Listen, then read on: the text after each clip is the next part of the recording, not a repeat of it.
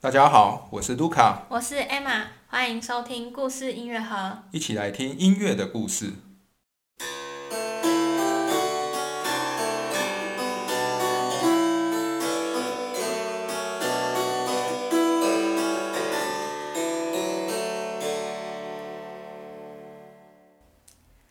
今天是巴哈系列第十八集。前两集呢，我们介绍了巴哈莱比锡时期的教会清唱剧。那这一套呢，是巴哈相当重要的教会音乐作品。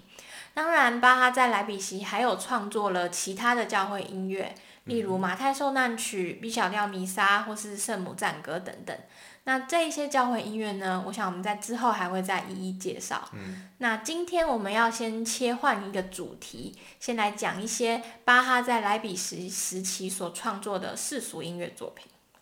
好，接下来的两集我们将会介绍巴哈在莱比锡时期创作的世俗音乐作品。巴哈在莱比锡呢，他有创作过很多种不同的世俗音乐的形式。嗯，比如说，他有写过世俗的清唱剧，另外也写了协奏曲、奏鸣曲等许多器乐与乐团的音乐作品。嗯，那之前我们在介绍巴哈科登任职时有提到，巴哈为科登的雇主创作了许多器乐音乐。嗯也提到过他为何在那边大部分都是创作这些世俗音乐啊，而没有创作教会音乐嘛。嗯，那跟他们那边的信仰的方向有关系。还有跟巴哈的工作内容也有关系。但是在莱比锡，巴哈的工作就是托马斯教堂乐章。嗯，简单的讲，这份工作理论上就是与教堂，他是为教堂服务，所以应该就是比与教堂音乐比较相关嘛。因此，感觉上巴哈在莱比锡创作世俗音乐的机会应该不高啦。如果说是以托马斯教堂乐长的身份看起来，应该是比较少吧。对不过我们之前也稍微有提过，托马斯教堂乐长实际上也是整个莱比锡城市里最高的音乐活动的一个负责人。嗯就是他管理着可能在整个城市里面各种大大小小的音乐的活动，有时候其实不只只有在教堂里面的音乐活动。嗯，所以其实后来巴哈也在莱比锡负责了一个民间音乐团体的工作。嗯这个民间音乐团体的名字叫做莱比锡音乐会社。嗯，它其实还有一个呃德文呃拉丁文德文的一个名字叫做 Collegio Musicum，那就是莱比锡的这一个 Collegio Musicum 的总监与指挥嗯是由巴哈来担任的。而就是因为巴哈担任了这个工作，这也成为他创作世俗音乐的一个契机。因此，我们今天在开始谈巴哈是在莱比锡，比如说为了为什么要创作世俗音乐，还有他如何创作世俗音乐作品之前，我们先来介绍一下这个音乐团体吧。音乐会社就是有着这个 collective Musicum 这一个名称的团体啊，其实也并非莱比锡独有，嗯，它其实是很广泛的在德国的许多城市里面。可能每个城市有个一个这样子的音乐团体，这样子，嗯，而且它是有历史的，就是大概从十六世纪开始，它就在这些个德意志地区，可能呃很多城市里面都有出现，渐渐出现这样子的一个小乐团或小乐队，嗯，而他们是由城市里的市民，然后这些市民是音乐爱好者，嗯，所以他们就在工作啊，或者是农农忙之闲余，他们才有办法。组成，然后有诶、一起进行音乐的练习，甚至更进一步有进行一些演出啦。也就是说，这里面的人并不是职业音乐家，不是 OK，他们都是业余的，然后音乐的爱好者，他们本身有其他的正职，可能是工匠，可能是牧师，可能是官员之类的。那他们这些这样的团体在各个城市，他们就通常是以 Collegia Musica 或者是 Collegio Musicum 这样子称呼啦，嗯哎、自己称呼这样的一个团体，然后我们直译就叫做音乐会社这样子。其实现在都德国都还蛮多的音乐团体也会这样命名自己的。对乐团，对对对，那像在日本也有一个很有名的古乐团，就叫做 Japan 的那个呃 Collegio Musicum 这样子。对，那这些音乐团体一开始出现的时候，他们其实都只有以声乐音乐，就是歌唱为主。嗯。不过在十七世纪后半呢，他们就就渐渐的变成了以器乐为主的一个乐团。嗯哼。对。那目前我们能找到一个历史上最早的一个公开音乐会记录，是由音乐会社举办的音乐会的记录呢，是在一六六零年的汉堡。嗯。在汉堡当地的一个音乐会社，他们曾经举办了一场音乐会，然后有被公诶，不知道是报纸还是有什么其他档案记录记录下来这样子。那一般来说啦，早期的音乐会社他们是由市民诶市民自愿自发组成。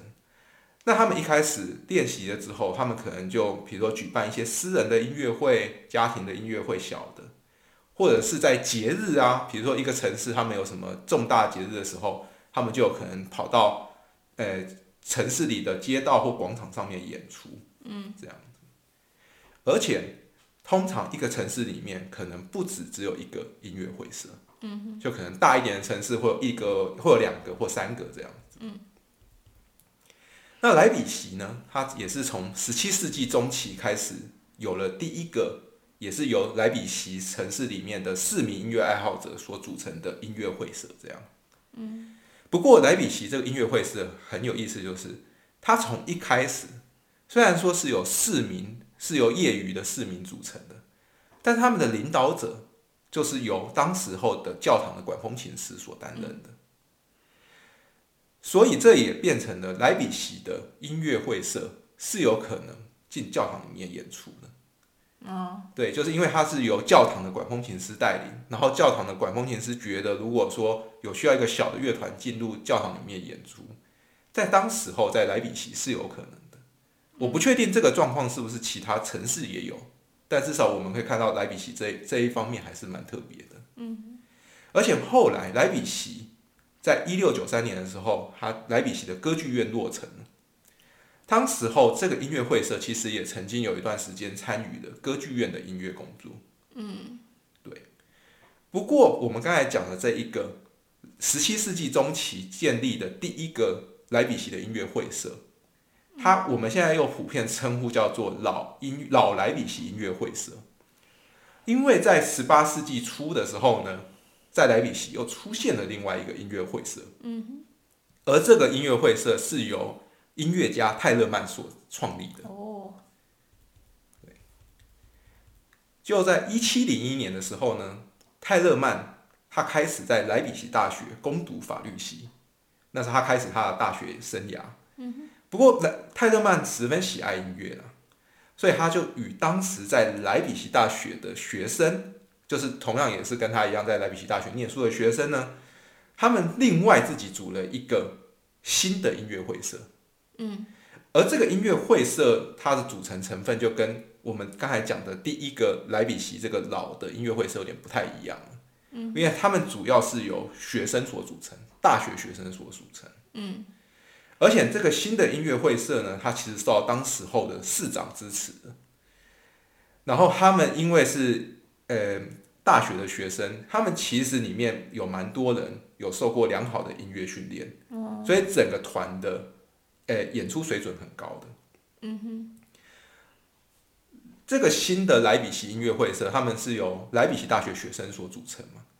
不过这些莱比锡大学学生呢，可能有部分也是来自于托马斯学校的毕业生。嗯哼，就我们以前有讲过，托马斯学校的学生，他们可能从，因为他们是从可能国小的年纪就开始进托马斯学校，开始接受音乐训练。到他们高中毕业之后，他们可以选择要去念大学这样子。嗯，那他们在这样子有六七年以上的音乐训练下，他们的音乐水准是比较好的。那他们进入莱比锡大学念书，然后又加入这个音乐会社的话，那这个音乐会社的整体的呃能呃的演出能力、音乐能力就很好。嗯，那泰勒曼创作呃创立的这一个音乐会社呢，他也曾经在。莱比锡城市里有两个教堂陆续演出过，嗯哼，然后甚至他们也在歌剧院演出过，而且这个音乐会社可能因为当时候他们的演出水准真的不错，所以给那时候的莱比锡市民留下很深刻的印象，嗯，而这也成为了泰勒曼他其实在莱比锡的声望是很高的。嗯，之前我们在呃巴哈系列第十二集的时候，曾在讲一七二三年托马斯教堂院长遴选的时候，嗯，曾经说过泰勒曼在当时是被莱比锡市民认为最好的来担任托马斯教堂院长的人选。嗯，只是因为他后来不想来，对他不想来，才换别人的。对，那为什么会有那么好的印象？大家对泰勒曼有这么好印象，就是因为这个音乐会社是有相关的，他让那时候的莱比锡市民都知道有这一个很厉害的泰勒曼在，然后很希望他来担任托马斯教堂乐长。对，那这个是更早的时候，泰勒曼在莱比锡念大学的时候创立的音乐会社。嗯，然后在泰勒曼离开之后呢，这个音乐会社还是有继续存在。嗯。然后，而且陆续之后有不同的音乐家率领这样子，而且这个音乐会是后来他们的演出地点，他们可能本来是在大学，或者是就像刚才有讲的，可能在呃街道或者广场上表演。但是这个由泰勒曼创的新的音乐会社呢，他后来演出地点在一七二零年代的时候发生改变了，他就跑去咖啡馆里面演出了。哦。这是一个很很有意思的事情，因为这跟莱比锡当时开始兴起喝咖啡的风潮有关系。嗯哼，嗯，好，那我就先来讲讲这个为什么跟咖啡馆会扯上关系的一段历史吧。其实事情是这样，我们要推到更早一点，就是在欧陆，虽然说可能在十六、十七世纪的时候呢，比如在英国啊，就开始有殖民美洲。所以好像有喝到咖啡，或者是有去非洲开发殖民，所以就获得咖啡豆嘛。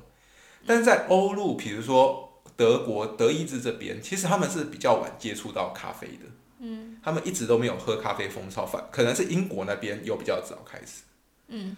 但是在一六八三年，一六八三年在维也纳那时候发生的一件事，就是土耳其人攻打到维也纳的。城前面的城墙前面，那把他们包围起来吗？对他们包围维也纳很久，嗯，然后维也纳那边就是找了很多帮手，从德国这边、德意志、法国那边都请了救兵来解围，嗯，最后维也纳维呃这些欧洲的联军呢就把土耳其击败了，嗯，然后土耳其就没有包围成功，没有打下维也纳，然后他们就撤退了嘛。撤退的时候呢，土耳其人在维也纳外面。留下了许多，就是他们，因为他们要逃逃，呃，撤退要逃跑，所以他们就留下很多军用品或者是呃土耳其人的物品。奥地利人在这些物品当中首次发现了咖啡豆，嗯哼，而且他们也知道从那些土耳其的一些呃俘虏里面知道这些咖啡豆是用来干嘛的，嗯，然后从这一场战役之后呢，咖啡就开始在维也纳地区盛行起来，嗯，对，两年后。战争发生两年，哎，结束两年后呢，维也纳就有了第一间咖啡馆，嗯，而且就兴起了一股喝咖啡的风潮，嗯，而且这个风潮呢，一直往德国的其他地方，奥奥地利、德意志地区这些地方扩散出去了，嗯哼就变那时候的整个德意志人都也都兴起了喝咖啡的风潮，嗯，所以呢，在一七一一年的时候呢，莱比锡也是盖了他们第一间的咖啡馆。而且这也是德意志地区第二个有咖啡馆的城市，所以呢，喝咖啡这个风气也在莱比锡开始盛行嗯，而且莱比锡那一段时间，比如说一七一一年以后，大概十年、二十年之内，整个城市里面哦，大概有十几家以上的咖啡馆，嗯，就是一一的可能先后出现，可能倒了又开了新的这样子。所以当巴哈一七二三年来到莱比锡的时候呢？当时候莱比锡的城里面可能就至少有七八间以上的咖啡馆嗯，而其中呢有一间在莱比锡市集广场的北边，也是在那个莱比锡市政府的北边呢，有一间叫做骑马曼的咖啡馆。嗯，这是呃有一位呃呃莱比锡市民呃去投资成立之后，然后有一个叫骑马曼的人他买下来，嗯，然后改名成叫他的咖啡馆这样子。这些咖啡馆呢，在一七二零年开始与泰勒曼创立的这个新音乐会社进行合作。嗯，就是呢，他让这个新音乐会社呢，每个礼拜在咖啡馆里面举行所谓的定期音乐会。嗯哼，对。所以呢，音乐会社成员呢，就是比如说音乐会社率领的这个音乐家，还有带着这些成员呢，每周在骑马曼咖啡馆进行一次演出。而当有所谓的那个莱比锡市集，就是呃莱比锡每年会有举办三次的大的市集，那种商长市集，会有很多外地人来的时候呢，嗯，音乐会社必须在咖啡馆每个礼拜演出两次，嗯，这个活动呢一直持续了二十年之久。他们这个音乐会是有售票的吗？没有，他们应该就是开放。哦，可是这样大家会进来喝咖啡吗？没错。哦，对。那这样子的一个嗯一定期音乐会，其实也是有好处，因为音乐会社的成员他们就每个礼拜都可以有进行一次演出。嗯。然后他们比如说他们就可以平日好好练习，然后每个礼拜演出一次，可以增加他们的演出经验嘛。嗯。然后他们的音乐也可以练更多不同的曲子。因为你总不能每个礼拜都拉同样的曲目嘛，所以其实这些这样的一个表演，在当时莱比锡也是非常受欢迎的。莱比锡的市民搞不好就是嗯午后，如果说今天刚好音乐会社的表演，他们去喝一杯咖啡的同时，是还可以听到音乐的。因为我们要知道那个年代是没有什么 CD 唱片，对。对，不是那么容易听到音乐。我们之前有讲过，为什么贵族们要请音乐家，是因为把音乐家们是当做他们的随身 CD、随身播放器嘛？那市民们没那么多钱，但是在莱比锡的市民就很幸运了，他们至少每个礼拜可以在咖啡馆里面听到现场音乐会。哎，感觉那时候以市民阶级来讲，就是喝咖啡的时候有背景音乐，应该是很豪华的事情啊。对，这对我们来讲是很理所当然的事，在当时候是一个很奢侈的事情。对那巴哈他在一七二三年来到莱比锡后啊，他当上托马斯教堂乐长。不过他并没有马上成为音乐会社的指挥，而是在一七二九年，也就是六年后呢，因为原来的这个音乐会社的指挥离开莱比锡了，然后市政府在主意由巴哈来接手带领音乐会社。而也因为巴哈跟音乐会社的这样子的合作，他们可能一开始也是先演奏其他的曲子，但是后来巴哈就持续为音乐会社创作了新的作品，嗯，创作了一些就是巴哈自己的曲子，比如说在这一段期间，呃啊对，忘了讲，巴哈就是大概在一七二九年到一七三七年这段期间担任音乐会社的那个领导，呃总监跟指挥这样子。那所以在一七二九到三七年之间呢，之间呢，巴哈就完成了，譬如说他著名的低小调的双小提琴协奏曲，嗯嗯，对。另外呢，还有两首小提琴协奏曲也都是在这个时候完成的，嗯，对。然后巴哈呢，在莱比锡他写了八首大键琴的协奏曲，嗯这些都是为了能在这个音乐会社在咖啡馆演出的时候用的嘛，嗯。另外，他还有为两台大键琴，三台三台大键琴，还有四台大键琴写作写作写过协奏曲这样子，这可能就是当他们比较有需要一点很呃大规模的表演的时候呢，巴哈就去到处去找了可能四台大键琴这样子，就非常气势磅礴的演出曲子这样子，这可能也是那时候嗯这个莱比锡的一个创举。为四台大键琴写协奏曲，然后有办法这样子演出，对。然后呢，他还曾经写过一首给小提琴、长笛与大键琴的协奏曲。嗯那除了协奏曲之外啦，巴哈也在莱比锡写了蛮多的奏鸣曲的。嗯。那其实巴哈在莱比锡，在来到莱比锡之前呢，就有写过六首的小提琴奏鸣曲，而他在莱比锡又写了两首。同时呢，他在莱比锡还首次创作了长笛的奏鸣曲，那个维奥尔琴的奏鸣曲，对。还有巴哈也为乐团就写了几首所谓的管弦组曲这样的作品，他可以给乐团演出的。那我们就可以知道，这些音乐作品就是巴哈为了音乐会社这样的一个团体所创。嗯。而且就可以知道，他们这些这些曲子，就当初很有可能就是在奇这个奇莫曼咖啡馆首演的。嗯。而在演出这些作品的时候呢，巴哈他通常是担任诶作品里面大键琴弹奏的部分。嗯。那刚才我们讲这些这几首大键琴协奏曲嘛，那巴哈就是担任大键琴的主奏这样子。那其他乐器的协奏曲、奏鸣曲啊，比如说小提琴或长笛，或者是维奥尔琴的，可能就比如说是由巴哈的学生在呃专精于这些乐器的学生呢来担任这些演奏。对。那在今日呢，其实我们就这些作品，我刚才讲这什么双小提琴，诶双小提琴协奏曲啊，小提琴、大提琴，诶大键琴，诶小提琴与长笛的协奏曲啊，这些作品都还是会在。哎，现在被演出嘛？嗯。不过我们现在大部分的时候都是在音乐厅听到这些作品。嗯。不过当年这些作品可是在咖啡馆里面首演的哦。换句话说，当年是当背景音乐。其实还是也不一定。其实不会，因为他们的演出有一张图，虽然好像可能是后世的人描绘的。嗯。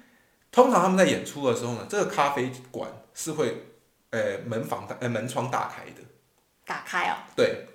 就是他们演出其实是可以让外面的人听到，哦，所以常常可根据记载，还有一个可能是会有很多的观众围在外面，嗯，看在你，诶，然后有你有买咖啡的人坐在里面听嘛，嗯，但是因为窗户门窗都打开了，所以外面走来的人也都会听，所以其实大家是会包起来，然后感觉其实是应该是听得蛮投入的，嗯嗯对，因为这些演出其实也都是很精彩，这些作品。嗯，也都是非常精彩。啊，刚才讲到那个大键琴协奏曲，我可以稍微补充一下。如果说看这个键盘协奏曲的发展的历史，其实巴哈的这一套大键琴协奏曲，算是可以说是键盘协奏曲的。先驱可以这样讲，因为其实大键琴音量没有到非常大，就是跟整个乐团比起来，所以它严格讲起来是非常不适合担任主奏的。就如果跟小提琴或是其他那些呃高音乐器相比，但是可能巴他自己就是很会弹，然后就是他用了一些就是音乐上的技巧，就是让大键琴可以在这这这个乐团里面突出出来这样子。所以还有可能就是一七三零年代的时候有更大音量的大键琴。发展出来，也是大键琴的技术也一直在改良啊。对，总之这这还蛮有趣的，就是这个整个键盘协奏曲，就是我们后面讲的，比如说莫扎特啊，或者是贝多芬都有写一些钢琴奏鸣曲的滥觞，可以呃，钢琴协奏曲的这个开始。嗯，其实年代上来讲，巴哈算是真的这个蛮蛮重要的一个关键，这样。嗯。那可是我们说这些关键的曲子，当初嗯，其实是为了人在咖啡馆里面演 而创作，这是一个蛮有意思的一个历史的过去的状况，这样。或者是有时候可能就是刚刚好没有其他乐器的人可以来演，那把他自己要就可以演一首这样子。对，他就可以用他的大键琴，他他很会弹键盘乐器，所以他就可以呃表演很做出很精彩的表演。对对对，然后就让大键琴的弹奏有办法胜任这个主奏的位置。没错。那除了我们今天介绍这些器乐的音乐作品外啦，巴哈在一七三零年以后还是有陆续写了一些世俗的清唱剧。嗯哼，这其中包含了著名的咖啡清唱剧。哦，那就可想而知，经过我们今天这一集的介绍，就可想而知这一首咖啡清唱剧当初应该也是在奇莫曼咖啡馆首演的啦。感觉很适合啊。对，不过。除此之外，巴哈在莱比锡还是有写了其他的世俗清唱剧，嗯而且也大部分都是由巴哈以及这个莱比锡的这个新的音乐会社一起来演出的，嗯。